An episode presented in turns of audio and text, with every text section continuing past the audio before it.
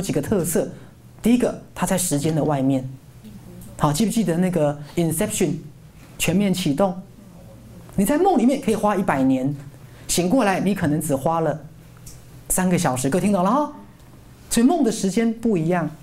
第一个，第二个，梦里面的场景是立马随着你的感受而变化的。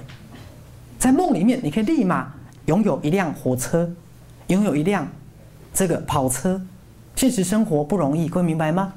在梦里面，如果你学会操纵你的梦，你在梦里面是可以立即体验的。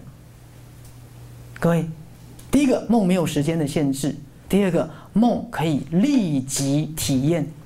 好，我最喜欢举以前《Star Trek》里面的这个生物甲板，生物甲板。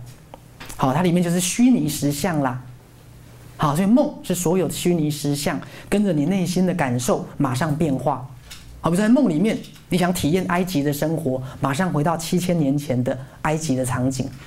各位，好，梦的场景是直接由心念直接投射的。OK，好，来，好，于是。你可以把经验一个梦包在另外一个梦里面，各位，这就是 inception，有没有？做了一个梦，梦的下一层再有一个梦，梦的下一层再有一个梦，有没有？梦中梦，各位，梦有好几层哦，梦有好几层哦，好像以前我记得我啊，这个常常做这个梦中梦，就是在做梦，然后梦醒过来了，就开始以前以前念书就背着书包开始上学。然后开始到学校去念书，然后考试考到一半，然后又再醒过来一次。那当我第二次再醒过来，我都忘，我都不知道我现在是不是还在梦里面，还是我会再醒过来。各位听懂我的意思？对，好，所以当你慢慢的扩展了，你会开始体验什么叫梦中梦。OK，好，说你可以体验一个梦包在另一个梦里面，或好几个梦同时发生。各位。你就能慢慢体会赛斯讲的什么叫做时间的同时性。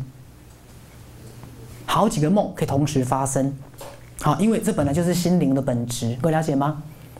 好，因为我以前讲过，各位一个人可不可以同时既快乐又悲伤？有啊，比如说你儿子要出国念书，又哭又笑，又哭又笑，对，能不能同时在两个情绪？可以，可以。各位，你能不能同时在两个时间？可以。OK。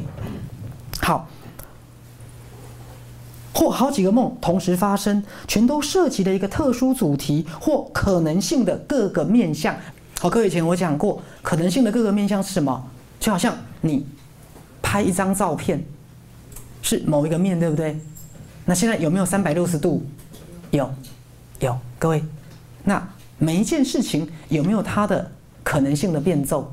有啊。所以赛斯一直讲过哦，每一件事情只是一片叶子，那其他片叶子呢？所以世界是由可能性所形成的，而你通常只知觉发生一件事。